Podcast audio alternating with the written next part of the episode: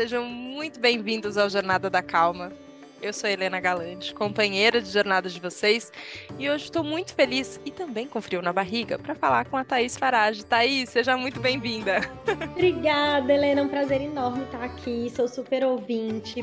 Desde que eu recebi o convite, eu tô aqui pensando o que será que eu posso agregar, o que eu posso trazer. Os episódios já são tão bons. Ai, meu Deus, que medo. Ai, meu Deus, estamos as duas com frio na barriga. Então aqui a gente vai dar as mãos e vamos seguir. Bora. Tava contando para Thaís antes que em mais de 200 episódios, agora estamos chegando perto de 210 episódios do Jornada da Calma, a gente nunca falou sobre moda. É, e eu acho que porque é um medo pessoal mesmo.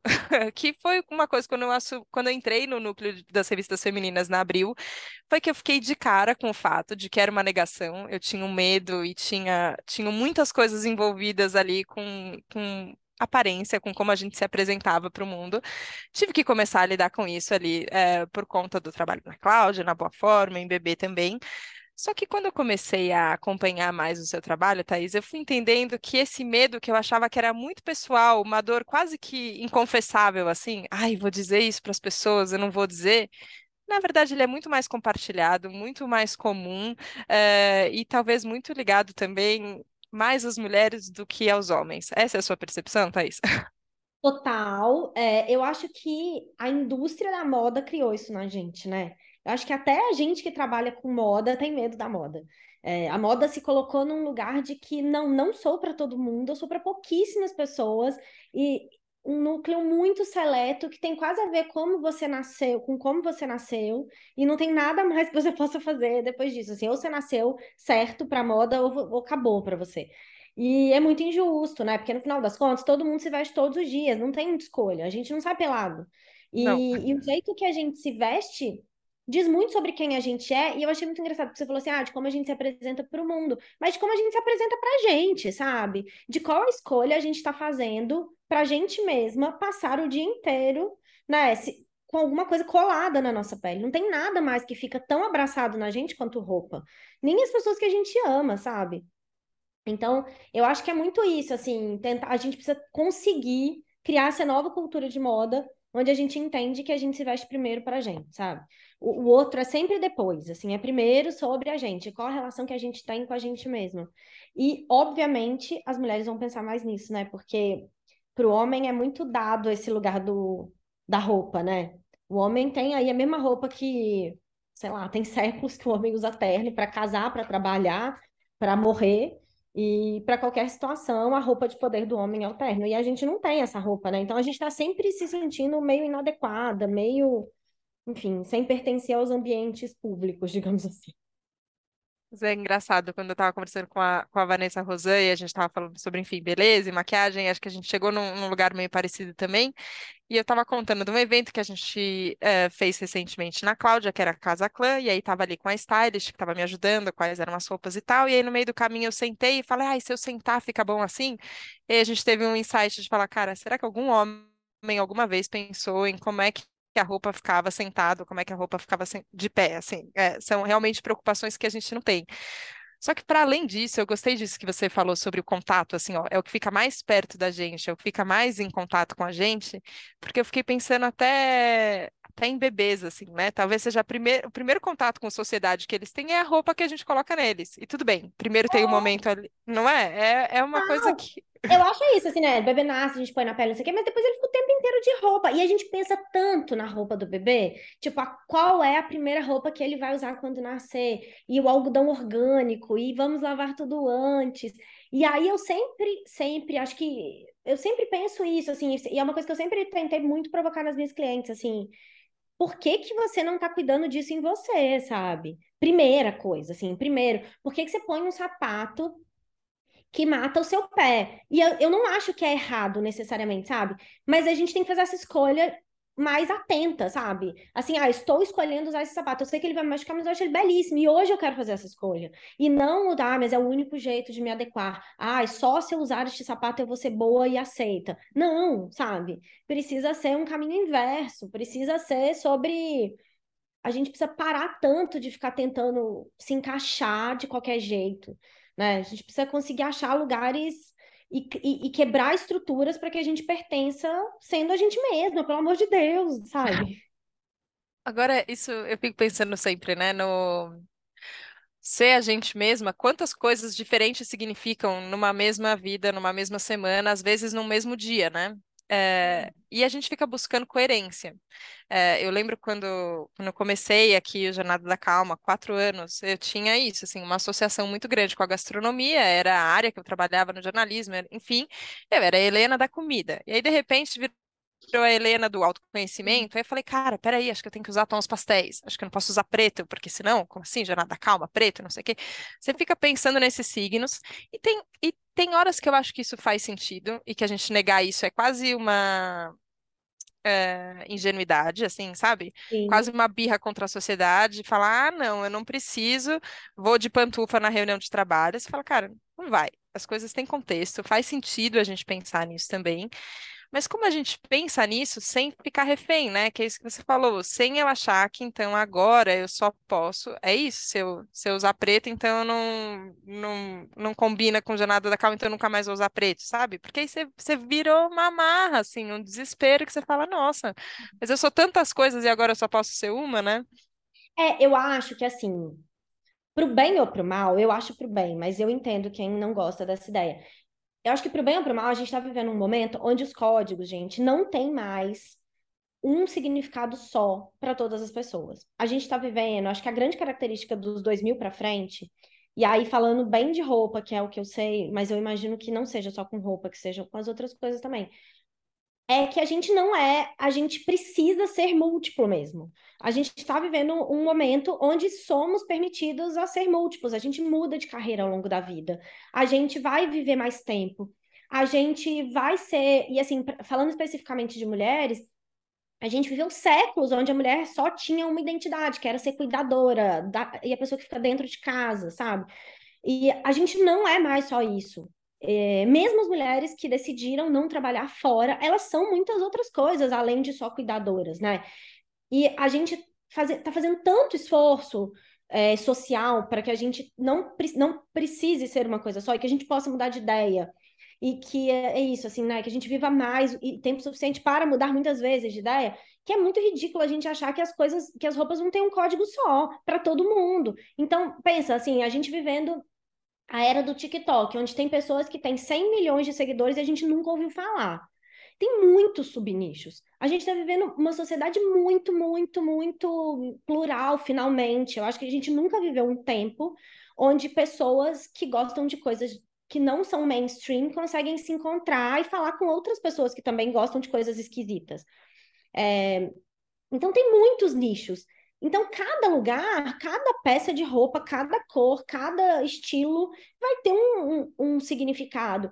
É ridículo, assim, eu acho muito, muito pueril achar que a gente controla como a gente é visto, sabe?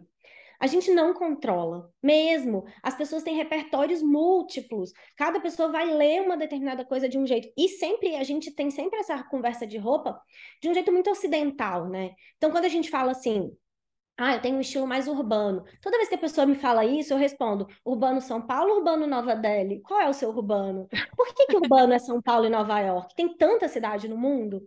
E, a, e, e o conceito de cidade, assim, né? Cidades se formam justamente sobre a diferença, sabe? Sobre ser vizinha de uma pessoa que é completamente diferente de você, que tem outro trabalho, que se veste de outro jeito, que gosta de outra coisa, que, né, que, que funciona em outro horário. Então, é, eu acho que sim, a gente tem ainda, né? Assim, é óbvio que ninguém vai trabalhar de biquíni. É, eu acho que a gente ainda tem algumas coisas que são são culturais mesmo, são acordos sociais que a gente tem para conseguir viver em sociedade.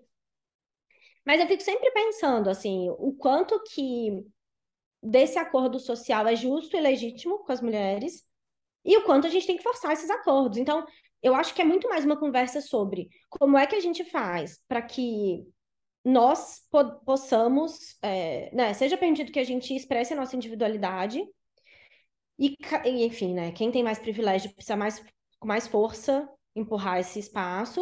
E, e por outro lado, também, assim, a gente entender as limitações do tempo e, e tentando jogar com essas coisas. Mas, de maneira geral, acho que a gente se conforma muito fácil com a roupa, sabe? Ah, e no trabalho eu tenho que usar blazer, então eu vou usar blazer preto e branco. Tipo, não, por quê? Beleza que não dá para usar biquíni, mas entre blazer e biquíni, gente, tem um bilhão de coisas, sabe? Será que não dá mesmo? Será que. E é isso, assim, eu, eu acho que a moda se põe nesse lugar tão distante que a gente fica até meio sem ferramenta, sabe? E, e, e também nisso, né, de como é moda é considerada esse lugar fútil, a gente não acha que os preconceitos de gênero, de raça, de classe passam pela roupa. A gente acha que ter essa conversa através da roupa é uma grande futilidade, né? Nossa, gente, acho que essa é quase que a história da minha vida adulta, assim. Só que teve, é, teve um momento que você teve que olhar para isso também bem internamente, né? Que eu acho, é, sempre aqui no, no Jornada, quando a gente está falando de processos, e é, e é uma conversa compartilhada com ouvintes, né? Então ela é, ela é já do lugar que a gente já resolveu coisas, né? O que a gente já minimamente elaborou, assim. Uhum. Só que tudo isso sempre parte de uma coisa que, quando é do lado de dentro, às vezes é só uma confusão, né? Tem, tem esse essa meleca interna, assim, de quando a gente começa a sentir essas coisas. É, do, da passagem, vai, da, da adolescência para a vida adulta, Thaís, como é, e, e, talvez isso, assim, hoje eu ainda acho que a gente tem a ferramenta da fala e da troca muito mais livre, né? Assim, a gente pode falar sobre isso. Inclusive, publicamente falar sobre os nossos medos e inseguranças é, já é mais ok. Teve muita gente que abriu esse, abriu esse caminho para a gente, a gente pode hoje falar. Da adolescência para a vida é, adulta, é isso, assim, até formato de corpo, assim, nunca usava calça 40, 42 e isso não tinha calça para mim quando era adolescente. você fala, cara, e isso não era uma questão, isso era um problema que era meu comigo, eu também não falava sobre isso, enfim, tudo isso eu tive que lidar às vezes muito sozinha também. É, como foi para você passar por esse, por esse processo de amadurecimento e entendimento de você como mulher adulta? E como você acha que isso pode ser é, pode ser de jeitos diferentes, né, para as próximas gerações. Ó, oh, eu acho que eu tenho uma história muito fora da curva, eu acho, assim, muito...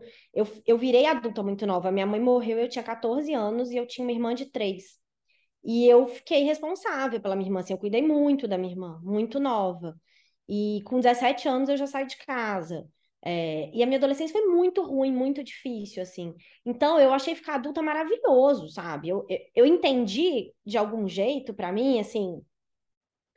É, acho que tem uma coisa, né, de, de quem nasceu nos anos 80, dos pais que não pensaram muito na, na... Enfim, não tiveram essa formação de parentalidade que a gente tem hoje. Era isso, assim, as conversas da minha casa eram tipo, ah, quando você for adulto, você decide. Ah, quando for, quando for adulta, você faz do jeito que você quiser. Então, eu internalizei isso, assim, tipo, quando eu for adulta, vai ser do jeito que eu quiser. E eu virei adulta muito nova, é, trabalho desde muito nova, saí de casa muito nova, cuidei das outras pessoas desde muito nova. Então, eu eu decidi, assim, eu lembro isso muito claramente, assim, quando saindo de casa pensando, agora eu vou ser adulta e agora eu vou ser feliz. Então, para mim, virar adulta foi assumir esse compromisso, sabe? Assim, eu vou ser feliz. E aí eu fui fazer uma faculdade de cinema que não fazia o menor sentido para as pessoas em volta de mim. Assim, eu lembro, eu vim de uma cidade muito pequena no interior de Minas, que não tinha cinema. E aí eu falei com meu pai que ia fazer cinema, e meu pai falou duas coisas. Ele falou: "Bom, vai ter que passar na faculdade pública. Na minha família não existia fazer uma faculdade particular. E a segunda coisa é, você ficou louca, assim, você vem de um lugar que nem tem cinema, quem você acha que você é, sabe? Não uhum. existe, você vai morrer de fome. E aí eu falei, mas se eu passar na federal, eu posso fazer, né? Assim, tá, tá combinado? Aí ele falou, pode, porque ele achava que eu não ia passar. Eu acho que tem esse lugar também para mim que, que poderia ter sido muito ruim, mas de alguma maneira eu consegui fazer com que isso me desse liberdade, que é, a minha família sempre teve muita pouca expectativa sobre mim. Eu fui uma adolescente muito rebelde, sabe? Eu, eu fui expulsa de colégio, eu botei piercing muito nova, eu tinha cabelo colorido muito nova, eu usava roupa esquisita numa cidade muito pequena, onde, onde eu, eu era um assunto de ser esquisita. Então, a minha família achava que eu não ia passar nem no vestibular, sabe? Então, quando teve esse negócio de você passar na federal, vai, eu te ajudo, e eu passei, ficou todo mundo meio tipo, what? E eu acho que essa coisa de ser meio underdog, sabe? A pessoa que, que ninguém tá esperando muito, me deu muita liberdade. Então, eu acho que para mim, é isso, assim, a minha virar adulta foi, de alguma maneira, o jeito que eu entendi de que eu ia ser mais responsável pela minha felicidade e que eu ia escolher só os caminhos que me fizessem mais feliz. E sei lá, eu acho que é esse o compromisso que eu tenho tentado cumprir, sabe? Às vezes eu me perco, mas é sempre o meu norte. Então é isso, assim, o meu norte não é quanto dinheiro eu quero ganhar, qual é o meu, qual é a posição profissional que eu quero chegar. Meu norte é sempre esse, assim, eu combinei comigo mesma que adulta era ser feliz. Então, o que que eu tô fazendo, sabe? Para onde eu tô indo? Isso, tá, isso é gostoso? Nossa, maravilhoso isso. Eu tava outro dia conversando com um amigo e a gente estava falando sobre o nosso discernimento de valor, assim, né? Que no fim a gente. Todas as escolhas que a gente faz têm a ver com o valor que a gente determinou. Então é isso, assim, ó. Coloquei minha felicidade como esse é o valor que eu quero seguir, então tudo tem que, tem que ter correspondência com essa escolha. Eu não vou fazer uma coisa que vai contra a minha felicidade. Só que é muito surreal a gente pensar que a gente coloca outras coisas na frente da nossa felicidade, né? A gente coloca é um a gente acha de... que as coisas vão fazer a gente feliz. Então é isso. É. Eu, eu, vejo muito isso, por exemplo, com, com o lugar que eu ocupo no mercado de moda, por exemplo. Eu já fiz muita coisa. Eu já, eu já, já mais de 8 mil pessoas já passaram por mim, contando curso e clientes. Gente famosa, muito famosa, tipo Emicida, o Tite, Paula Carrossela, até gente, muito gente como a gente. É, já lancei livro, sei lá, gente, tem uma conta grande no Instagram, já escrevi no UOL, já fiz muita coisa, assim, de selos de credibilidade, sabe? E tem um lugar no, no, mercado da moda que eu nunca vou ocupar e que eu nunca ocupo, porque eu tô sempre falando, não, nesse desfile eu não vou, porque eu acho surreal essa marca fazer tamanhos que só vão até o 40, não existe. Assim, beleza, ela ainda não conseguiu se resolver para fazer tamanhos muito grandes, o que eu acho problemático, mas assim, até 40 não dá, gente, tá errado. É, porque eu sou a pessoa que fala muito em quem eu vou votar e faço campanha na internet, sabe? Porque eu, eu acho que. Então, eu acho que tem lugares da moda que eu realmente nunca vou ocupar. E, e, eu, e eu entendo quando as pessoas colocam coisas achando que vão dar felicidade, porque é um exercício gigante, assim, você ficar o tempo inteiro se degladiando entre quem eu sou e o que, que eu preciso tolir em mim para caber nesse lugar que eu acho que vai me dar felicidade, sabe? Mas é isso, assim, eu acho que eu não sei, assim, eu acho que eu já fui, eu fui esquisita, sabe, é esquisita por tanto tempo.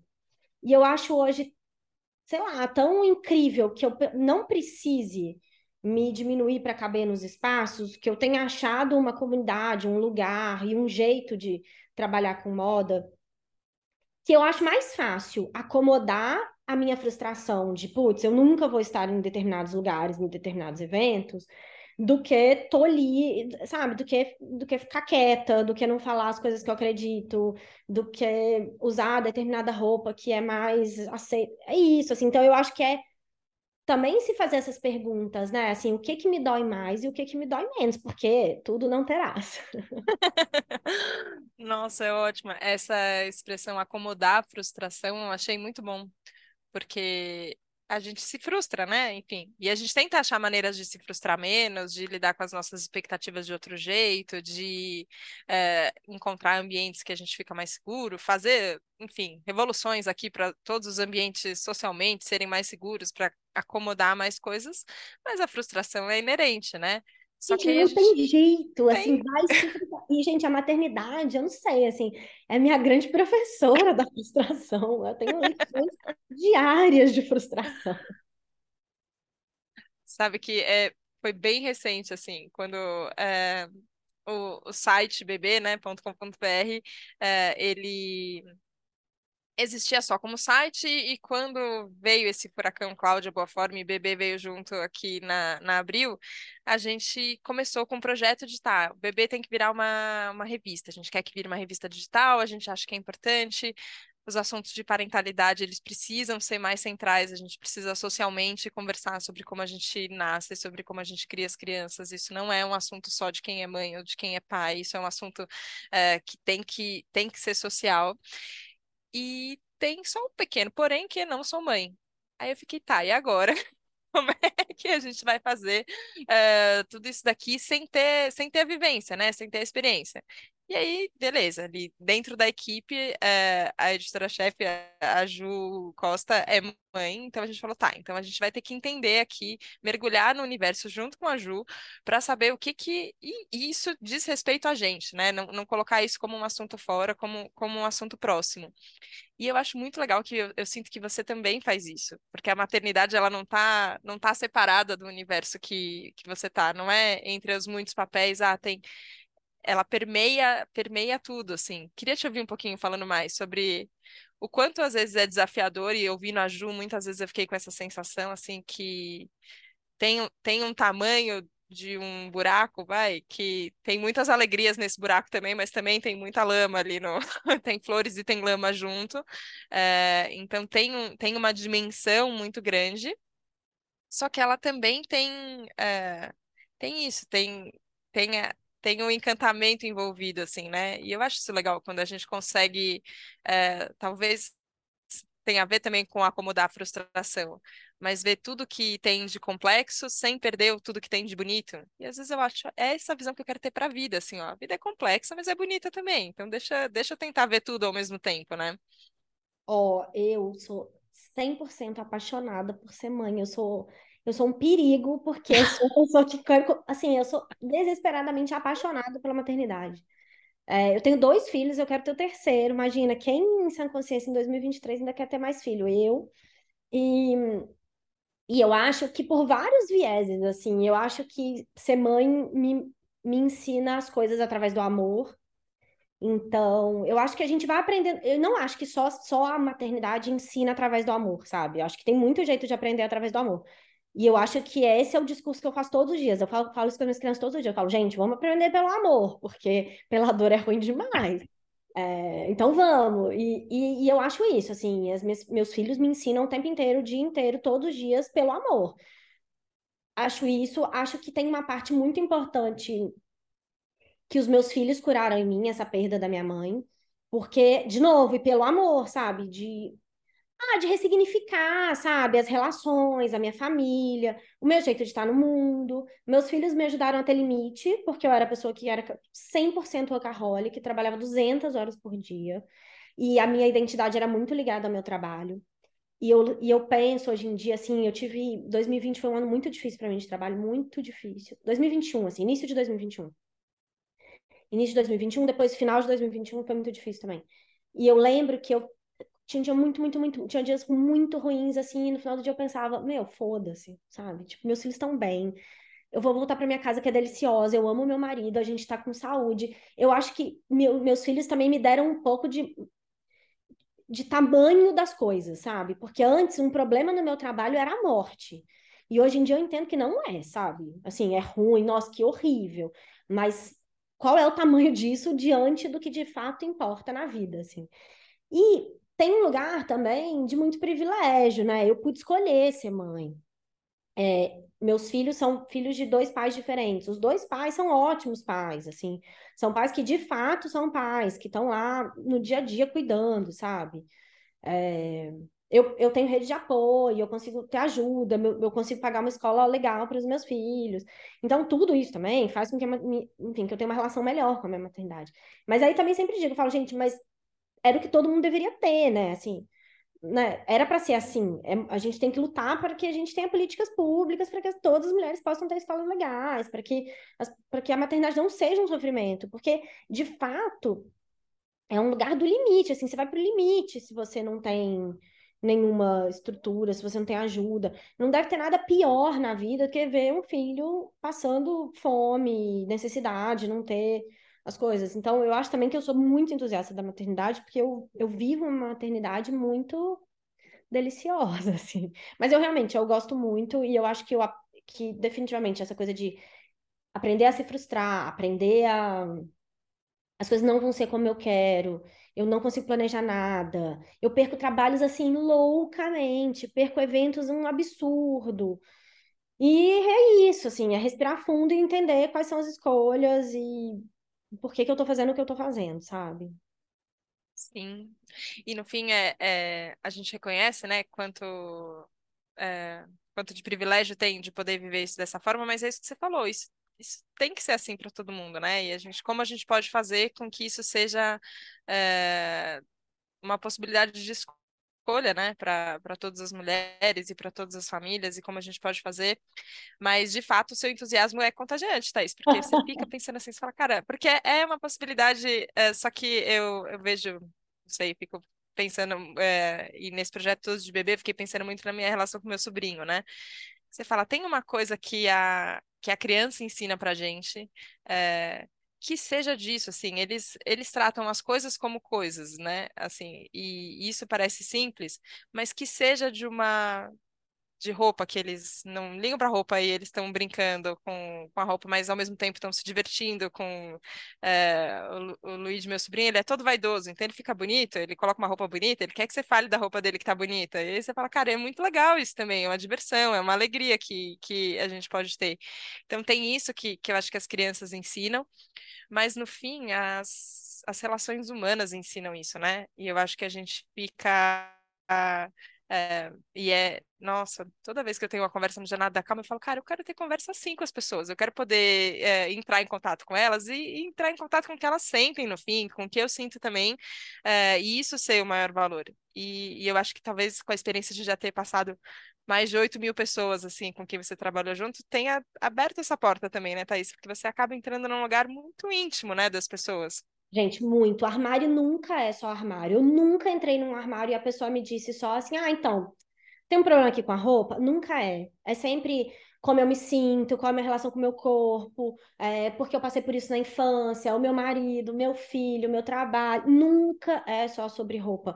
E eu acho isso a maior lindeza de trabalhar com roupa para a vida real, sabe? Não só pensar passarela, assim não tem nada. Eu realmente acho que é das coisas mais íntimas do mundo é o nosso guarda-roupa, sabe? É onde estão nossos segredos, nossas inseguranças, nossas paixões, os nossos desejos de futuro. É, eu acho quase. É, para mim sempre foi um cuidado, inclusive, falar, entender de onde não era mais o meu território, sabe? Onde era já um território de terapia, que eu não tenho ferramenta.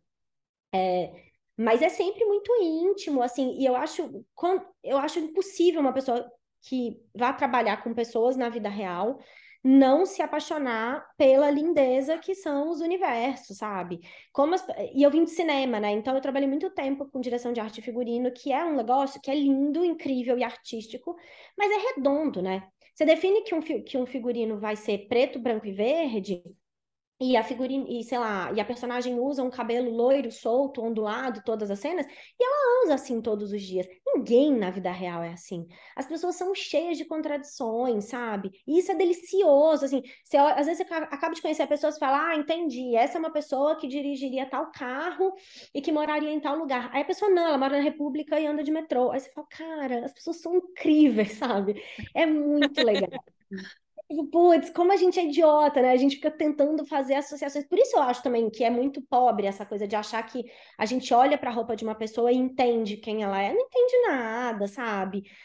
É isso. Por isso que essa conversa precisa ser primeiro com a gente mesma. E isso é lindo nas crianças, porque estava falando assim, ah, porque as crianças às vezes não, não, não ligam para a roupa. Eu acho o contrário, a criança liga muito para a roupa, só que ela liga de, do jeito intuitivo orgânico, assim. Os meus filhos, imagina, eu só uso preto e branco, os meus filhos são 200% colorido, assim. É tipo duas caixas de lápis de cor saindo de casa, e os dois escolhem a própria roupa, assim. E as pessoas ficam revoltadas, indignadas comigo, assim. Não acredito que você vai deixar ele sair assim. Eu falo, gente, mas isso é genial! Como assim eu vou tolir essa criatividade que depois ele vai gastar milhões de dinheiros e terapias para retomar, entendeu? Tipo, não, vai, claro que ele vai sair assim. Ai, mas e se ele for num casamento assim? Tá tudo bem, gente. Deixa, sabe, ele é uma criança, vamos ser felizes onde dá, porque é aquela história, o problema vem, não precisa procurar, sabe? O problema chega, assim, tipo, não precisa ficar caçando o problema. O meu filho mais velho só usa roupa de futebol só e somente em qualquer evento que ele vá, assim. E aí ele, a gente tem as roupas de futebol mais, mais de frio, as roupas de futebol que são mais chiques, as roupas de futebol... É isso, a gente vai adequar, mas é o que ele gosta, sabe?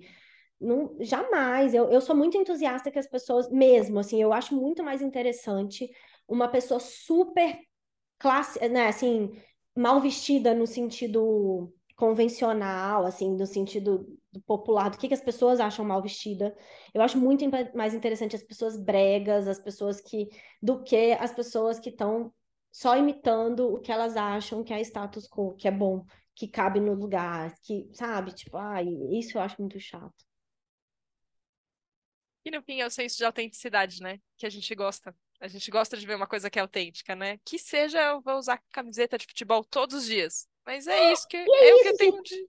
Quando a gente de fato tem algum, a gente consegue se ouvir, assim, a gente tem alguma ferramenta para se ouvir quando a gente pensa em roupa, ninguém quer ir trabalhar de biquíni, porque não é confortável ir trabalhar de biquíni, entendeu? É, o bom senso também tem isso, assim, de verdade, tem um lugar de bom senso que a gente vai conseguir, se a gente mas, mas será que a gente precisa também ficar, sabe, seguindo todas as regras? Será que a gente não devia também estar tá brigando pra, pelas regras, sabe, para mudar as regras, para a gente poder ser mais a gente mesma? É, eu não sei, eu sou mais do, do time da rebelião, assim, fazer a revolução. Eu tenho pensado isso, assim, que era uma coisa que é engraçado, né? A gente falou de adolescência antes, que era uma coisa que eu tinha muito adolescente, assim, eu, eu era a revolução em pessoa e ia acontecer, ia acontecer na minha cama e no meu quarto e na minha vida. E minha mãe fala: beleza, vai acontecer a revolução, mas arrume seu quarto. Vai acontecer a revolução, mas agora vai lavar a louça que você não lavou ainda. Então, e, e dando esse senso de vida real. É, e em algum momento, eu acho que também o, o trabalho fez parte disso em, em e, e, é uma parte muito central da minha vida, né? Enfim, pica tudo girando em torno disso. É, eu acho que eu fui esquecendo um pouco o meu sonho revolucionário. E agora eu acho que voltou assim, de um jeito, não, peraí, a gente vai ter que fazer uma, uma mudança mesmo.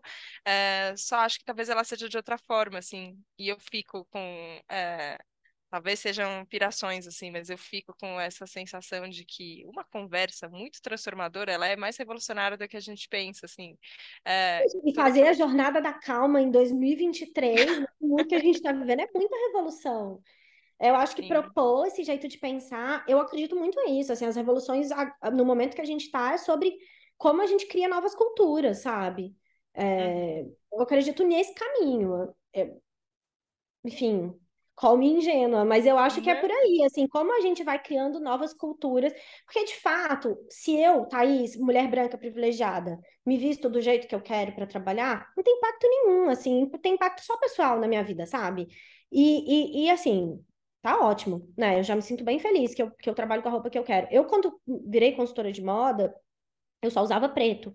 E era assim, quantas vezes eu ouvi que eu não podia ser consultora de moda só usando preto, porque consultora de moda é uma pessoa que entende de cores e usa cores. E eu, tipo, meu, caguei, eu sou assim, eu gosto de preto, eu vou usar preto. E, e eu acho que, principalmente porque eu não me adaptei, eu dei muito certo. Porque tinha aí um núcleo de gente precisando de alguém que fosse mais dessa linha, sabe? Mas eu acho que a grande contribuição que a gente faz nos lugares onde a gente está, no mundo que a gente está, é propor novas culturas, assim, não só pra gente, né? Então, com, como a gente pensa a roupa de outro jeito? Como a gente pensa o tempo de outro jeito, o consumo de outro jeito, sabe? De jeitos que sejam mais realistas, né? Que, que caibam na, no dia a dia das pessoas, que as pessoas levem essas conversas para frente. Eu acho que, que a revolução, que eu pelo menos dou conta, tá por aí, sabe? Nossa, sim. É, e é engraçado, né? A gente falou de frio na barriga, que nós duas estávamos no começo, e agora tem zero frio na barriga e tem só entusiasmo de falar, então vamos, então conta comigo, então vamos fazer isso. E no fim é só essa abertura, né, que tem essa, essa possibilidade. É... Thaís, que delícia conversar com você, que delícia te encontrar, te conhecer, poder ficar mais perto. É... E acho que fazer parte mesmo, assim, de uma mudança que eu acho que em é, a gente falou, né, dos anos 2000 para cá, o que, que aconteceu? Eu acho que dos anos 2023 para frente a gente ainda vai ter muitas outras coisas que, que vão começar nessas revoluções silenciosas, talvez não tão silenciosas, talvez coloridas, talvez em preto e branco, não importa, é, mas que começam dos encontros humanos tão poderosos. Então, queria te agradecer demais pela presença aqui no Jornada da Calma. Obrigada. Eu que agradeço, foi uma delícia. Eu acho muito bom esse formato que é mais curtinho, porque dá muita vontade de continuar e falar mais, encontrar mais. e eu acho isso ótimo, assim, quero muito que a gente se encontre ao vivo também, Helena, pra gente papear mais. E acho que a última coisa que eu queria falar é, gente, a gente nunca viveu num mundo, na história da humanidade, tanto, sei lá, um momento onde a gente tivesse tantas opções. A gente tem muita opção. Muita, muita, muita, muita. E isso, de fato, é sobrecarrega, dá um desespero. Mas eu acho que se a gente conseguir pensar um pouco, assim, eu tenho opção. Tem muita opção. Vamos tentar escolher com mais intenção. Eu acho que esse já é um. Sei lá, já é o que eu acredito um pouco quando a gente fala de moda mais autoral, mais vamos ser a gente mesma, sabe? É claro que existe o outro, mas pô, quando a gente puder, vamos pensar primeiro na gente, na nossa roupa, sabe? O que, que a gente gosta, o que, que é gostosinho, o que, que vai ficar no nosso corpo o dia todo? Sim, sim, intenção, né? Colocar intenção na escolha, acho que isso realmente muda tudo. É. Thaís, obrigada. Vai ter esse encontro ao vivo com um abraço e beijinhos, por favor. é, mas queria te agradecer mais uma vez e agradecer os ouvintes do Jornada da Calma que intencionalmente deram play aqui nesse episódio, Jornada da Calma, falando sobre um assunto que talvez é, você nunca tenha pensado em encontrar no, no podcast falando sobre autoconhecimento, mas não tem tudo a ver? Claro que tem. Obrigada pela confiança, obrigada pela abertura e a gente se vê na próxima segunda, no próximo Jornada da Calma. Um beijo, tchau, tchau.